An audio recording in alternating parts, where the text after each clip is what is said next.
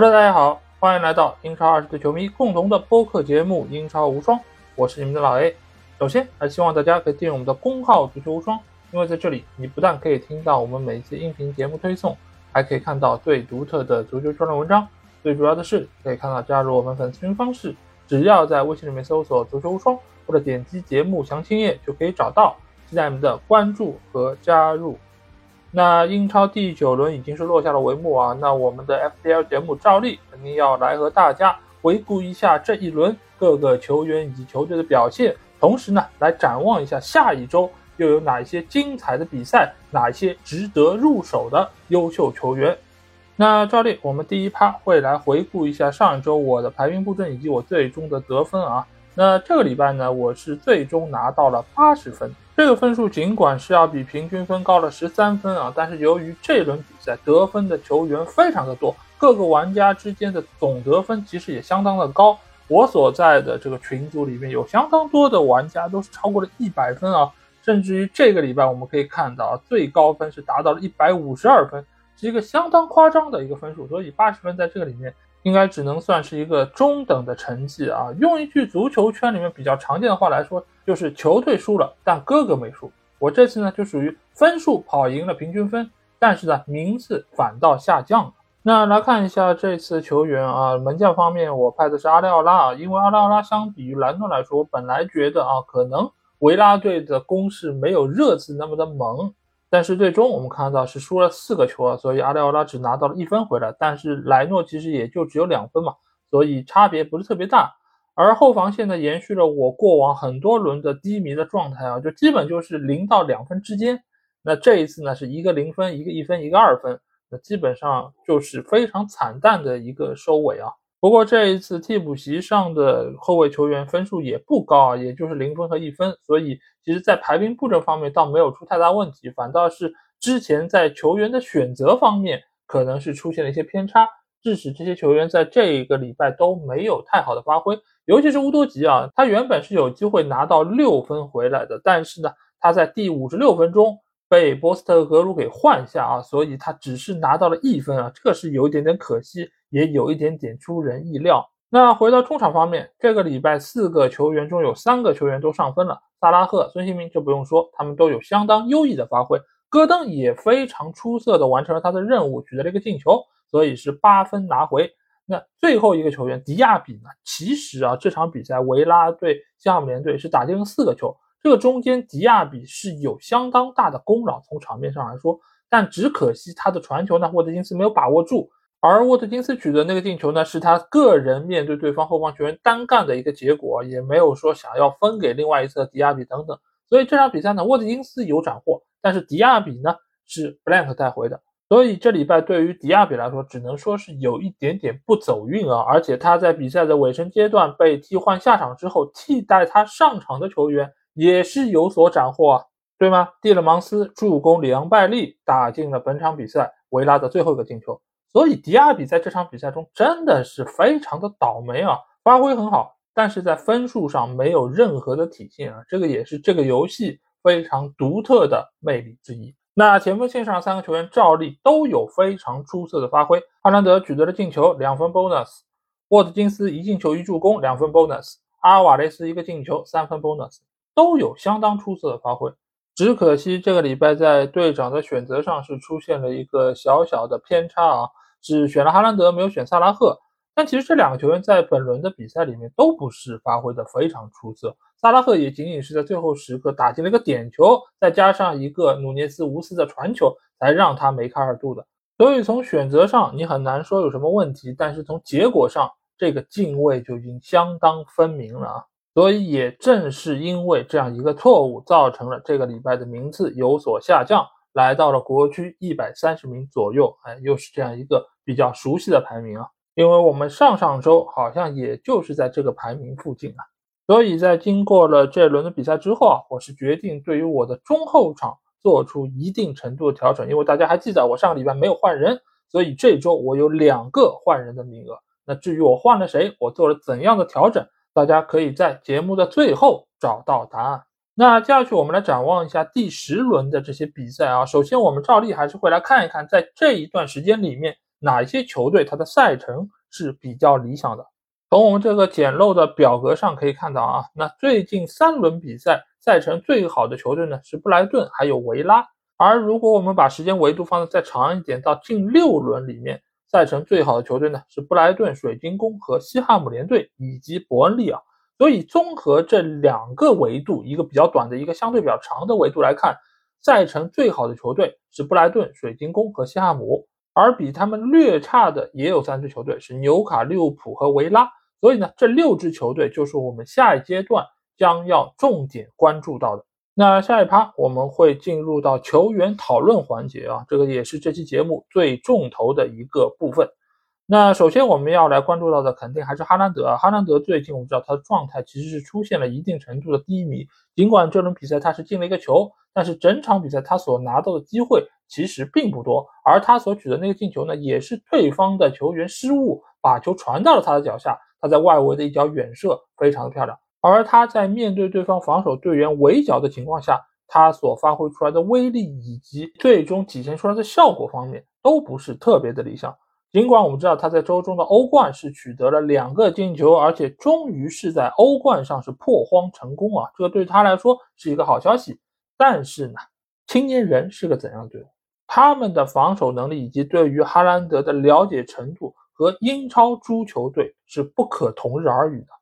所以，因此推断哈兰德在这一轮的比赛，乃至于在之后的比赛中会有相当优异的发挥，我觉得还是有点点草率啊。所以在这里呢，我会和大家先来说一说我对于哈兰德未来的一个计划。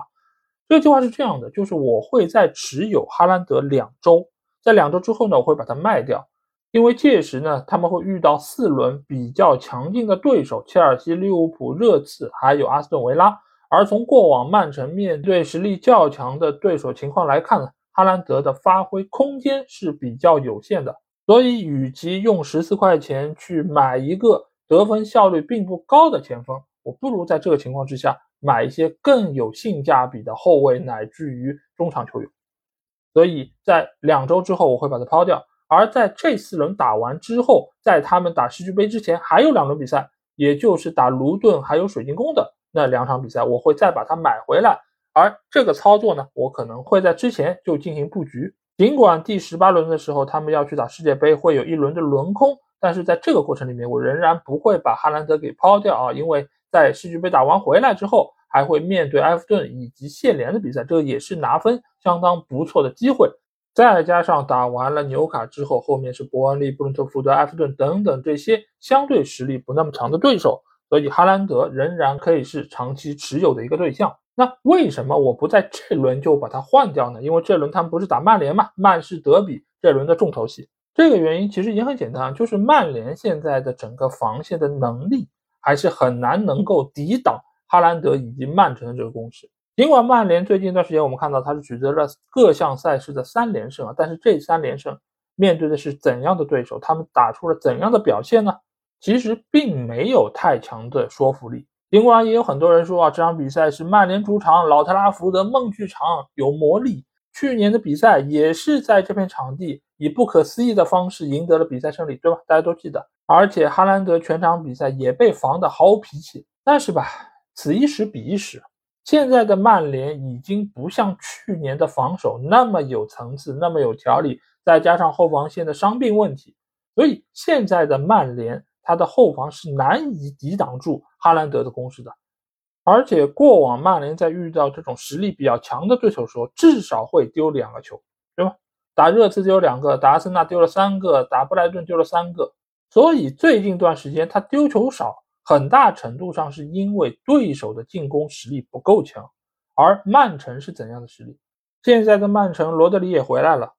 左边路又有多库这样的爆点存在。曼联的后防线一定会出现更大程度的问题，所以这周我看好哈兰德会在老特拉福德球场有所发挥。那我们下一个来聊一聊最近发挥相当神勇的特里皮尔啊，他在最近四场比赛已经是送出了六个助攻啊，是目前助攻榜的第一号人物啊，而且他在 FPL 里面的身价也是涨到了七块钱啊，这是一个相当高的一个数值，这数值和。阿诺德之前的起始价值是一样的，那这就说明很多的玩家对于特里皮尔是非常看好的。但是我在这里啊，要给大家泼一盆冷水，为什么呢？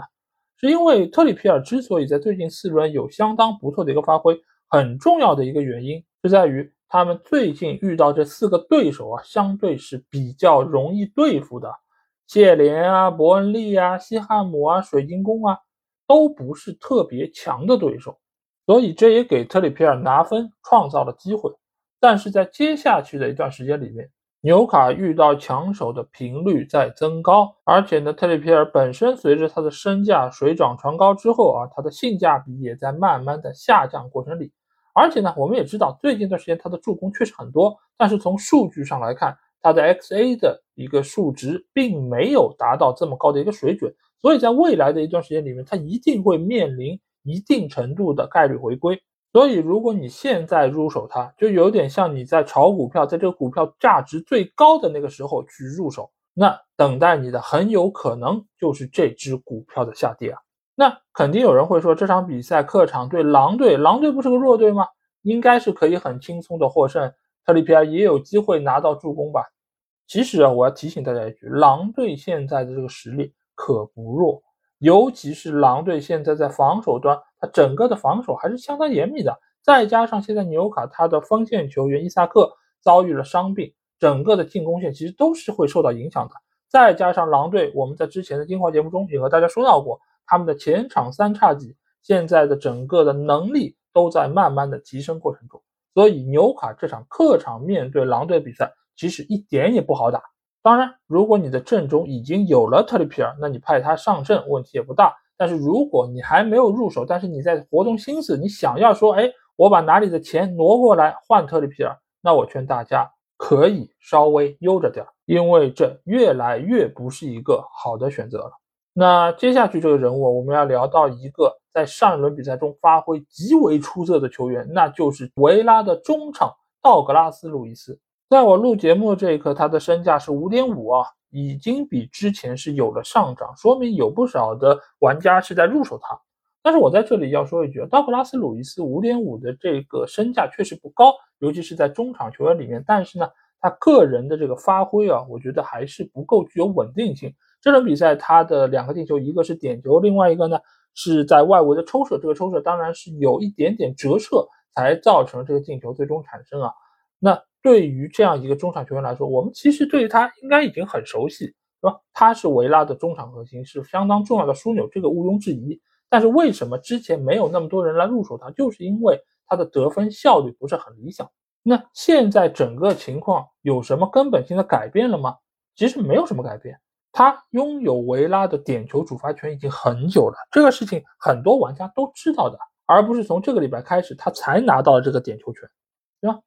只是这周他碰巧打进了一个远射而已，但是这种远射是可复制的吗？并不能够每轮都有啊。所以在中场选择如此多的情况下，我不建议大家去入手道格拉斯·路易斯。你如果有这个资金，说真的，还不如去买帕尔默，对吧？且不说切尔西的实力是不是比维拉更强或者更弱，这不讨论。但是最起码帕尔默他在场上所占的这个位置。要比道格拉斯·路易斯更靠前，他拥有更多取得分数的可能性，而且呢，他又比道格拉斯·路易斯更便宜，涨价之后也只有五块钱，而且呢，他也拥有点球的主罚权。那相比之下，是不是要比道格拉斯·路易斯更加划算呢？尽管最近一段时间切尔西的赛程确实不够理想，但是这种不理想对于前锋球员的影响相对来说是比较小的。所以你在这一刻，如果是动了想买道格拉斯·鲁伊斯的念头的话，真的是推荐大家去买帕尔默。但是如果你只是想买一个维拉队的球员来上分的话，那我觉得目前来说，迪亚比和沃特金斯的这个组合是最为完美的。那下一个我们要讨论的球员呢，就是布伦特福德的姆贝乌莫啊，对，老詹，对吧？那在这轮比赛中，他的发挥相当的出色，一个进球，一个助攻，所以是取得了十四分的高分啊。这里我只想说一句：现在还能持有姆贝乌莫的朋友，你们真的是一个很长情的人啊！因为他已经连续四轮比赛 blank 了，但是在这个情况下，你们居然还持有他，还对他有信心，那真的是要献上我老 A 最诚挚的敬意啊！那深情呢，确实很美好，也容易让人深陷其中难以自拔，对吧？但是呢，这也要看你深陷的到底是个什么，对吧？你要是深陷在甜蜜之中，那很好；但是你深陷在泥沼之中，那问题就很大了。那接下去布伦特福德的一段赛程，他将会面对很多的强手，那这个时候你再持有老詹，哎，可能就会有比较大的问题。切尔西、利物浦、阿森纳，再接下去还有布莱顿、维拉等等这些球队。所以呢，在这里我劝广大持有姆贝乌莫的玩家啊，在这个时候见好就收，趁他的身价还处在一个高位的情况下，赶紧抛掉它，避开下一阶段的不利赛程。同等身价在市场上其实有不少可以选择的对象，迪亚比也好，米托马也好，其实都相当不错。所以呢，在这个时候，你们的情感已经表达到位了。老詹也用他的分数给予了你们回报，那这个时候呢，就是双方互道珍重最完美的一个时机。那既然说到了三球王，我们接下去来聊一聊他。那这一段时间，布莱顿队我们知道他有欧战的任务，他联赛的压力很大，所以呢，使得德泽尔比经常在整活，对吗？这一点他也要向他的老师瓜迪奥拉来看齐，要学习。那一整活呢，就把很多玩家给整不会了。那我到底该选谁呢？他们能不能够有足够的上场时间做保证呢？其实都是很多玩家很困惑的一个事儿啊。这个问题其实很好解决，因为在队内就有这么一个上场时间能够得到充分保证的球员，那就是三山勋三球王。他到现在为止打了九轮比赛，一共只缺席了球队五十五分钟，而且他在唯一的一场只上了半场的比赛里面打进了两个进球。最近三轮比赛确实他没有任何的发挥，没有进球，没有助攻。但是主要的原因是在于他们遇到的三个球队实力太强了，曼城、利物浦、维拉。但是下一阶段呢，他们会遇到一波相当不错的赛程，弗洛姆、埃弗顿、谢联、诺丁汉森林等等这些球队。那他们的防守队员能不能够限制三球王的发挥呢？我个人觉得就比较有难度了。那这不就来到了？三球王的红利期吗？而且这两轮他的发挥不佳，也让他的身价跌了零点一。那在这个时候，你不买他还等什么呢？尤其是广大姆贝乌莫的持有者，这不是现成的选项放在你的面前吗？所以非常推荐大家去买三球王，即便这轮比赛不发挥，他在未来的几轮中也一定会有相当不错的表现。那最后要讨论的一个球员啊，那就是来自于西汉姆联队的贾罗德·鲍恩。鲍恩目前的身价是七点四啊，比姆贝乌莫还是要高一些。但是如果你本身银行里面就有资金的话，那其实可以在三球王的基础上再升级一下，那升级成鲍恩啊。那因为西汉姆联队也是我们说过未来一段时间赛程非常好的球队之一，而且呢，他作为球队绝对的进攻核心，他的拿分可能性是非常高的。这一轮一比四输给维拉的比赛中，其实西汉姆联队没有什么太好的机会，但是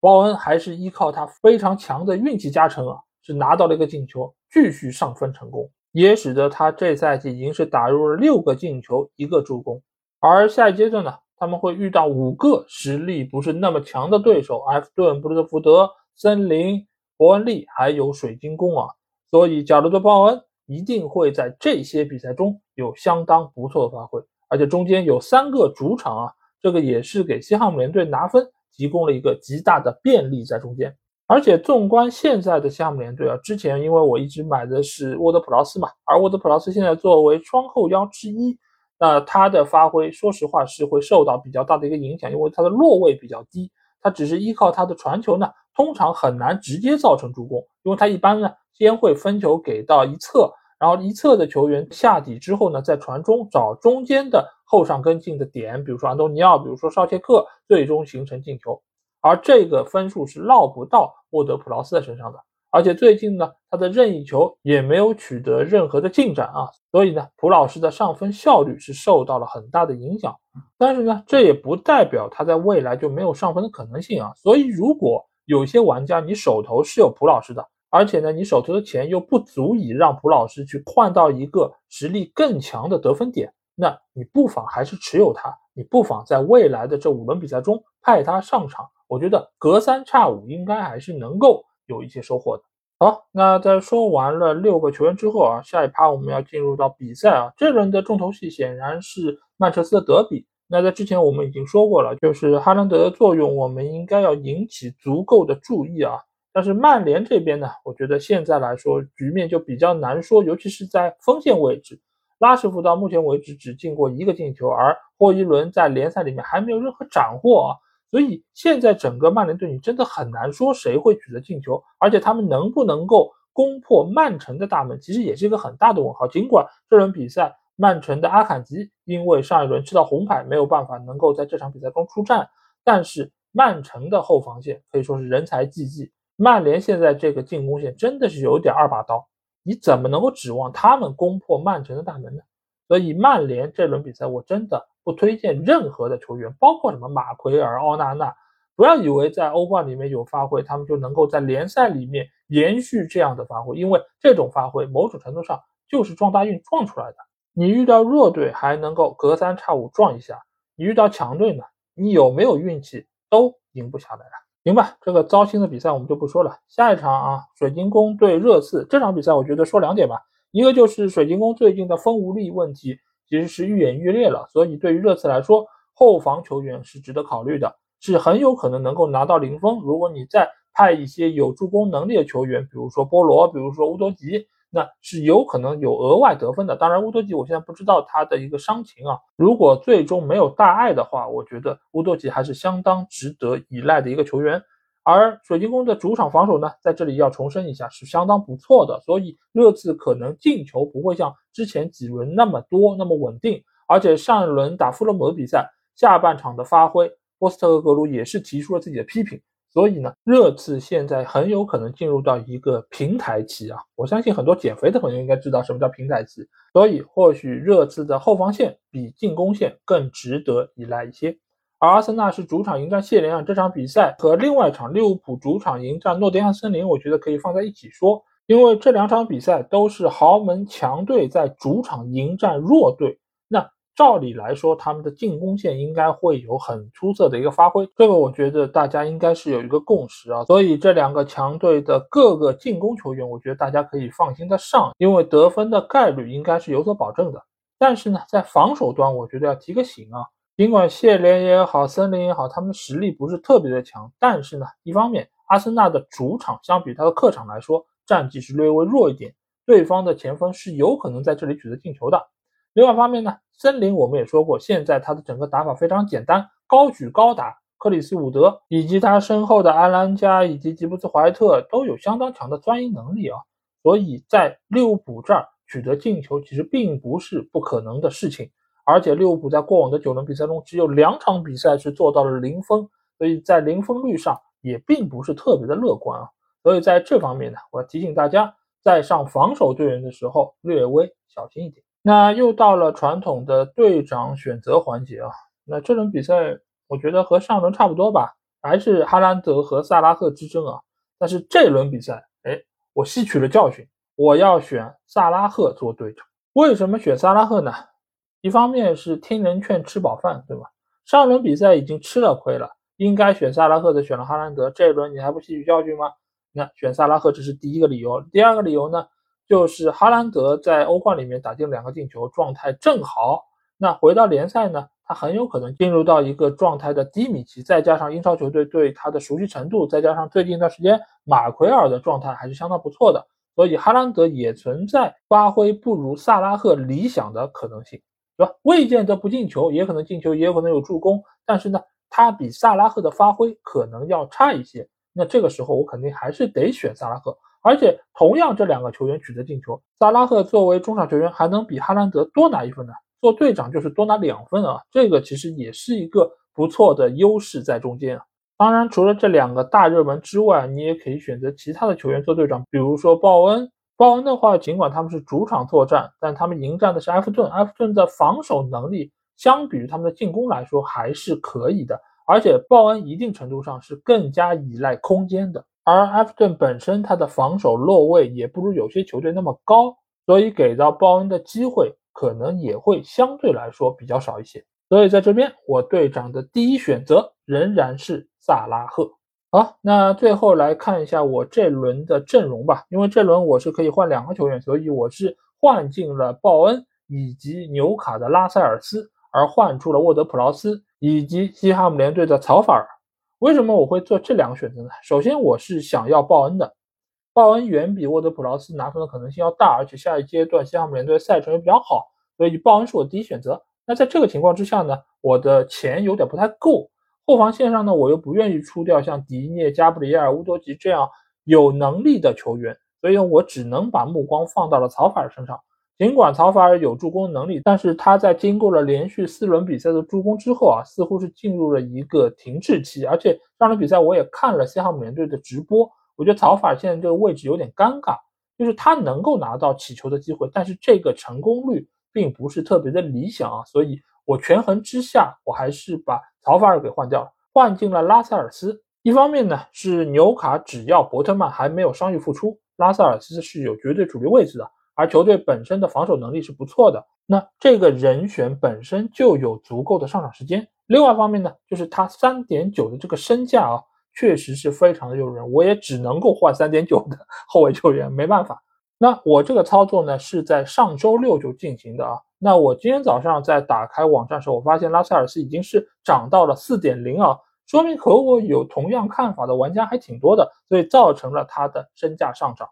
那如果我现在再去换他，可能我的钱就不够了。所以早换人有时候确实容易遇到球员伤病的这种意外事件，但是同时呢，也能够让你更大程度上吃到资金的这么一个红利。所以我这轮比赛的阵容是这样的啊，门将派的是主场作战的阿里奥拉，后卫线派上的是迪涅、加布里埃尔还有乌多吉，没有上拉塞尔斯，主要是考虑到他是客场作战啊，他收获零分的概率可能不是那么高。而塔可的话是客场面对西汉姆，呃，也有极大的可能没有办法零封收场。而在中场位置，其实我是想五个中场都派的，但是三个前锋呢，我又不知道该如何取舍，所以我只能勉强从中场位置拿下了客场作战的戈登啊。剩下的几个球员，萨拉赫也好，迪亚比、鲍恩，全部都是主场作战。孙兴民的话，因为是客场面对水晶宫，他也有极强的进球能力。所以我还是会把他派上场。前锋呢，相信和很多玩家都一样，因为现在这三个前锋是入手率最高的前锋球员，